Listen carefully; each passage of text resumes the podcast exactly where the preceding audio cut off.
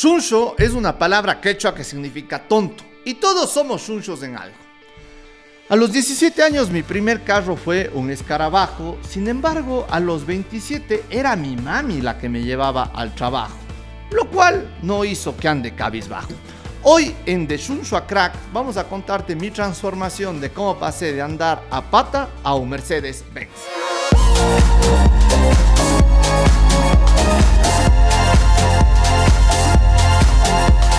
Historia empieza el 31 de diciembre del año 2016, en donde en Ecuador tenemos la costumbre de quemar el año viejo y donde se hacen monigotes, se lanzan cohetes, se lanzaban cohetes, ya los perritos es feo, ya no lanzamos cohetes, pero se quema el año, se reúne la familia y se come y se bebe en exceso como tetagos. Ese mismo día, eh, eran las 6 de la tarde, y yo estaba diciendo, chuta, ¿y ahora qué será de ver? Ya estaba listo y la familia iba a llegar recién a las 8 de la noche y fui a YouTube. Tengo que reconocer que era una época de mucho materialismo en mi vida y que ese día yo busqué en YouTube cómo ser millonario. Y apareció un video de Jurgen Klarik que hablaba sobre eh, los millonarios en Latinoamérica, con algunas reflexiones que me choquearon. La primera, él decía que en Latinoamérica no tenemos una buena relación con el dinero porque hace 500 años quien tenía oro le mataban y violaban a sus mujeres. Julian Clary también señalaba en ese video que los problemas que tenemos en torno a la generación de dinero es porque siempre vemos que los ricos son unos caremazos, es decir, unos sinvergüenzas, y que siempre vemos al rico de la ciudad como el señor Burns. Entonces yo también iba diciendo, chuta, qué loco esto. Él habla de la religión y pregunta, y les hago una pregunta a ustedes que nos están viendo o escuchando. ¿Qué les decían en la escuela en torno al, al dinero? A mí personalmente me contaron la historia de que es más fácil de que un camello pase por el ojo de una aguja a que un rico llegue al reino de los cielos. Entonces ahí ves como que ser rico es cagado y te vas a poder ir en el infierno. Y como que la religión católica también nos iba dañando el mate. Y este Jurgen, que yo no le conocía, ese día recomienda el libro Los secretos de la mente millonaria. Me lo compré, me bajé el libro, a ver, diciéndoles franco, yo, yo era abogado en propiedad intelectual, busqué en Google y me salió el libro gratis, que si bien ya ahora digo, no, eso está mal, ya compro libros y tengo el Kindle para comprar legalmente, me, me importó un pepinillo, pero entiendo también que para T. Becker, que era el autor, al igual que Padre Rico, Padre Pobre de Kiyosaki, ponen estos libros libres en Google para que sea el primer bocado, porque luego empiezas a consumir mucho de su contenido. Me puse a leer en dos o tres días todo el libro y me quedaron grandes lecciones, como ver que hay mentes ricas y mentes pobres. Ante una pregunta, por ejemplo, quisieras tener una linda familia o dinero, ¿qué eliges? La mente pobre dice, obviamente, una linda familia. La mente rica, por otro lado, dice las dos cosas. ¿Quién chuchas dijo que solo puedo elegir una cuestión? Entonces, como que ya me iba quedando en la cabeza, como que iba diciendo, chuta, esto está interesante, y mi percepción iba cambiando. Otro argumento dentro del libro es y hagamos este ejercicio juntos, ¿cuál es el primer adjetivo calificativo que se te viene a la cabeza cuando te digo que el que se hace rico del día a la mañana es un... Si es que la primera palabra que se te vino a la cabeza es ladrón, narcotraficante, corrupto, vicepresidente de la República, eso habla mucho de por qué está mal tu circunstancia con el dinero. En cambio, si es que tu primera impresión fue crack, bestia, el mejor, admirable, eh, modo bestia, es que tú estás en un mejor camino hacia la relación con el dinero como un primer paso, que es la forma en la que pensamos sobre esto. Termino de leer el libro y me fijo cuatro objetivos en mi vida. Ser inmensamente feliz, ser el mejor abogado del mundo, ganar 10 mil dólares mensuales y tener un Mercedes Benz. Y con eso empecé el 2017 bien cabrón, sin un blunt y sin saber que Bad Bunny aún pegaba. Pero ya fui con esa nueva mentalidad rara, me sentía decía, chuta, ¿soy un mente de tiburón o qué mismo me está pasando? Pero dije, ah, qué chuchas, lancémonos. A la larga, yo iba dos años en donde mis ingresos no mejoraban. Iba ganando 1.500, 2.000, 2.500 dólares de ingresos, pero mis gastos en el libre ejercicio y más hipotecas y tantas cuestiones eran igual de altos y básicamente lo que me entraba salía. Llego el 2 de enero a la oficina del presidente de la Cámara de Comercio de Cuenca, que era donde yo trabajaba en ese entonces, que era uno de mis principales clientes, a decirle, presidente, tengo algo que decirle. He reflexionado este nuevo año y bueno, yo soy empleado de la Cámara, lo cual hace que esté afiliado al IES, que gane décimos, que si usted quiere votarme tiene que pagarme un despido intempestivo. Quisiera proponerle que yo renuncio con la condición de que usted me vuelva a contratar, pero bajo el régimen de facturas. Se va a ahorrar como 2.300 dólares al año y cuando se canse de mí puede votarme cuando le dé la gana sin pagarme indemnización de despido intempestivo. Y el presidente solo me queda viendo así con cara de y este que se fumó. Ahí es en donde empiezo eh, ya estas cuestiones internas y el libro te dice que esos fijos, el, acostumbrarte, esa estabilidad, son cosas que normalmente te tienen enganchado y que no te hacen despegar. Entonces dije, ¿saben qué? Caguaponga, me lanzo y el presidente ya después de discutir, él no quería hacerme ese daño, entre comillas, pero le expliqué y me dijo, dale, o sea, yo te apoyo en las huevadas que vos quieras. Bueno, ya empiezo con la movida y ya empiezo a superar esa barrera de los 3 mil dólares mensuales que nunca ganaba y a tener algo de ahorros. Sí fue pendejo en mis primeras experiencias que igual, así como ganaba, gastaba, me mareaba eh, eh, en esta primera etapa. Sin embargo, ya ganaba 3, 3,500, 4,500. Hay un mes le pegué 6. Eh, yo era abogado de algunas empresas grandes, de aseguradoras, de Zurich Seguros, Aseguradora del Sur, Banco Pichincha, de Jefferson Pérez. Me cayó por ahí Mercedes-Benz de cliente y ya iba haciendo plata, plata. Y por ahí llegué a un punto en donde tenía ya unos 12 mil dólares ahorrados para comprar el carro que era uno de los objetivos. Veía siempre desde enero muchos Mercedes-Benz y me había quedado de un curso que había hecho antes que si es que tú quieres algo, debes ver 100 opciones, de esas 100 opciones tomar las 10 que más te gusten y por esas hacer una oferta muy buena para tus intereses y ahí llegarás a una muy buena oferta para comprar. Que el éxito en los negocios no es vender caro, sino es comprar barato y que son cuestiones de oportunidades. Después esto fue cambiando, pero les voy contando cómo era el Nicolás de 27 años. Pasé casi 10 meses, desde enero a agosto, casi que viendo todos los días en el marketplace de Facebook y en Patio Tuerca, que es una página ecuatoriana de carros, Mercedes-Benz, Mercedes-Benz, Mercedes-Benz. Ya me sabía todo y me decían, oye, hay este Mercedes. Yo le decía, sí, ese tiene tantos kilómetros, es de este año, este es del dueño y está mal esto eh, me hice pana de la gente de Mercedes-Benz de Quito y de Guayaquil porque les mandaba un par de carros en donde ellos hacían un análisis donde conectan una computadora y veían qué tal estaba el carro y ya con eso me decían, oiga, chuta, este está mal esto o este no está tan bien tenido o cuidado. Entonces como que hayan buenos o malos. Yo viajaba a Guayaquil por trabajo y en esos viajes a Guayaquil siempre aprovechaba para ver los Mercedes, pero no estaban bien mantenidos y yo sabía que un carro de, ese, de esa gama mal tenido, puta, era un dolor de cabeza luego. Y ahí es en donde llego al 3 de agosto del año 2017. Yo sin carro, yo ya un longo viejo de 27 años, profesional, creo que ya está con maestría, pero al que su mami le llevaba a la oficina todos los días.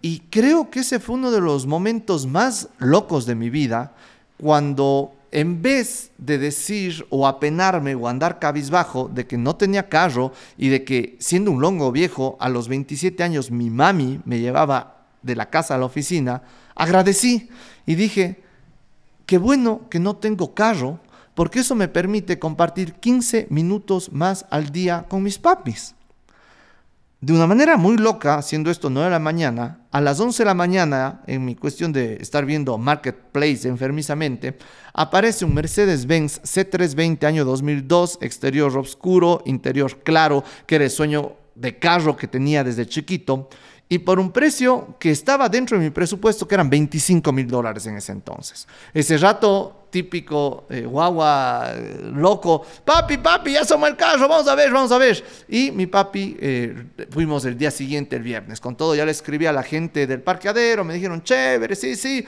típico proceso de embudo de ventas.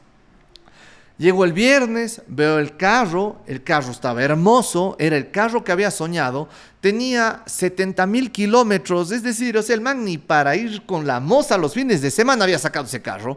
Y dije, wow, este es. Yo tenía 12 mil dólares en, la cuenta de banco y ojo, eso fue chuparme todos mis ahorros, no tenía nada más. Gastaba esos 12 mil y me faltaban 13. Y dije, chuta, será de pedir un préstamo al banco, ir al, al, chulco. No, no, no, no, nunca había pedido un préstamo. Y digo, chuta, eh, veamos cómo es esto. Y le pregunto al señor, oiga, ¿cómo es el pago? Si podrá ser en un mes. Me dice, no, no, cholito, aquí pagas y te llevas el carro. Y mi papi me dice, Mijo, yo acabo de pedir 13 mil dólares que necesitaba para el carro, pero que él, tenía una exoneración por su carnet del CONADIS para eh, lograr eh, tener un carro con, sin aranceles, pero estaba en un problema legal y aún seguía atrasado el tema de su carro. Y me dijo, oye, esto se va a demorar más, los del CONADIS ya perdieron primera instancia, perdieron segunda instancia, pero mandaron a casación. Entonces se va a demorar un par de años más. Yo tengo 13 mil dólares, coge yo así, hijo de puta. Cojo mis 13, saco mi cheque de 12, voy a dejar así y me dan las llaves del carro. Y el día sábado 5 de agosto del año 2017 salgo manejando un Mercedes-Benz del parqueadero del Javier Serrano. Con este proceso yo ya era el hombre más feliz del mundo con estas cosas materiales. Eh, ya tenía un Mercedes-Benz, había ganado algunos juicios importantes, que era lo que me permitió tener esos 12 mil dólares, y ya me sentí el mejor abogado del mundo, pero no había ganado 10 mil dólares hasta la fecha. Esto era 5 de agosto de 2017, pero yo seguía positivo, vamos, vamos adelante, mente de tiburón, que era el Nicolás de esa, de esa época, y resulta que era el 28 de septiembre del año 2017, en donde ya era fin de mes y mi facturación estaba como en 9.300. Era el primer mes que estaba muy cerca de llegar a los 10.000 dólares mensuales. Y esto les digo con toda humildad, porque creo que estas son las cosas que a mí me hubieran encantado saber de la gente que admiro, que ellos ganan 100 mil o un millón de dólares mensuales, pero que nunca entendí cómo empezaron y que el hecho de compartirles esto así de una manera tan a calzón quitado, lo que quiero hacer es que entiendan que yo era un mijín, que igual aquí, que estudió en un colegio normal de Cuenca, que tuvo varias oportunidades más que mucha parte de la población, pero que en general era una clase media normal. Y ese día 28 de septiembre del 2017 me faltaban 700 dólares para llegar y justo nos había contratado un hotel de Galápagos para hacer un proceso judicial, un proceso, perdón, de due diligence más que judicial, que era un análisis de una compra de un hotel que cobramos como 3 mil dólares. Y eran como las 5 de la tarde y llega el mail, decir, Nicolás, están depositados sus 3 mil dólares de honorarios. Yo tenía una aplicación para registrar gastos que se llamaba Spendi. Pongo ahí mis 3 mil dólares y ¡pum! Y empieza ta, ta, ta, ta, ta, ta, porque había puesto el objetivo de llegar a 10 mil dólares mensuales. Y era por primera vez, veías en la aplicación 12 mil dólares mensuales. Y dije, hijo tanque. O sea, fue una inyección de energía de esas cosas locas en la vida. Ese mismo día, era curioso, la Cámara de Comercio de Cuenca traía un conferencista y como yo era el, mijín nuevo con el Mercedes y estaba en onda y con la buena energía y se me notaba ahí la felicidad, me dicen, oye vos anda, vele al conferencista, está en el hotel, en el Zair, que es aquí en Cuenca. Digo, ya pues como quien saco pinta.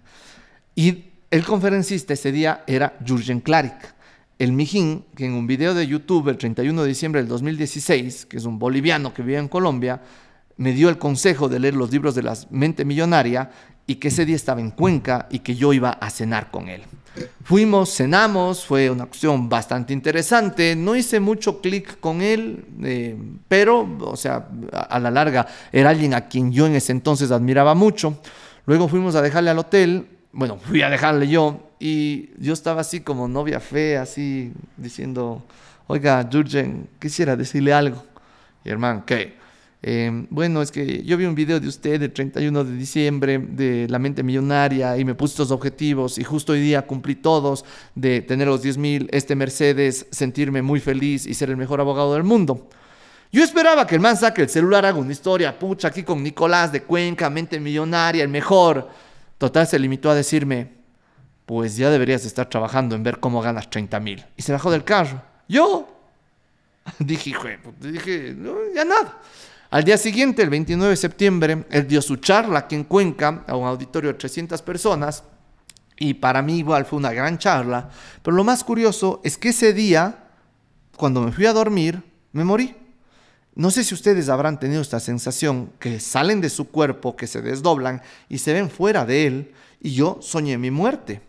Y dentro de ese sueño fue eh, un golpe muy duro de que mi conciencia o Dios o Buda o no sé quién, alguien me decía, cojudo, ¿qué has hecho vos? Un carro, un poco de plata y ganas dos juicios, ya te crees eh, que has cumplido algo bueno en la vida, no has hecho ni verga, Lo has, solo has hecho cosas materiales, regresa y haz algo bueno. Y como que fue chuta, sí, o sea, está bien de agato decir que mis objetivos eran tan materialistas. Y volví a mi cuerpo, desperté y dije, chuta, esto es más que dinero. Y empecé este camino de transformación hacia buscar mi propósito y cuestiones así. Esta es la primera lección que les contamos eh, en la historia, en donde la lección la resumimos en este podcast, en donde quiero hacer siempre contarles una historia, darles una lección y darles herramientas, que el éxito en pasar a tu siguiente nivel de vida está en dos partes fundamentales. Asumir tus circunstancias, dejar de quejarte y de echarle la culpa a tu mami, a Correa y a todas las personas, sino decir, esta es mi vida, lo que me está pasando es mi culpa y desde hoy yo soy el dueño de mi destino. Y eso mezclado al agradecer. El rato que ves mi lección del, del 3 de agosto del 2017, en donde yo agradecí no tener un Mercedes-Benz, y lo agradecí de corazón porque disfrutaba más de mis papis y ese día asoma el Mercedes-Benz y a los dos días estaba trepado en el Mercedes-Benz y con 13 mil dólares que mi papi me prestó sin intereses, dices, wow, qué loco y que es la magia del agradecimiento. Si es que tú quieres tener un acercamiento aún más cercano a los libros que he leído, a las experiencias que he tenido, al conocimiento que tengo, tenemos ya una membresía en mi canal de YouTube de Nicolás R. Muñoz, a la cual puedes unirte, en donde hacemos sesiones de coaching mensuales con todas las personas que están unidos, que es un grupo exclusivo, y adicionalmente te doy todas las semanas resúmenes de los libros que voy leyendo para que los puedas aplicar de mejor forma. Aparte hay descuentos puedes comprarte esta camisa, los únicos que pueden tener son los de la membresía. Las herramientas que te sugiero para esto es primero el libro de los secretos de la mente millonaria, en donde te va a volar la cabeza para entender muchas cosas. Para mí, mucha gente dice que ese libro habla mucho de la abundancia y de la felicidad, que sí toca, pero para mí yo lo cogí únicamente la parte del dinero, del materialismo crudo y duro, pero mucha gente me dice que no lo entendí bien. Sin embargo, te lo sugiero eh, empezar leyendo. La otra herramienta es el agradecimiento, en donde tú puedes tener la meditación de seis fases de Vishen Lakiani, que sirve mucho, en donde tú haces una de las fases es el agradecimiento. Eh, hay, ahora hay esta gente que hace el journaling, que es escribir todos los días. Puedes levantarte todos los días y escribir el agradecimiento. A mí no me funcionó mucho eso. Y la meditación, yo haré meditación cuando me acuerdo dos, tres veces a la semana. Pero la mejor práctica que hicimos es en la oficina en Ulpic, que es nuestro servicio legal para aquellos emprendedores que quieran sacar el Ecuador adelante, constituyendo empresas que hagan plata, cuiden el medio ambiente y traten bien a sus empleados, en donde puedes visitar ulpi.com. Tenemos un sistema que se llama Bitrix, que es como un Trello, como cualquier gestor de tareas, en donde todos los de la oficina tenemos una tarjeta que dice agradecimientos. Y yo todos los días agradezco algo de la casa, algo de la oficina y algo personal.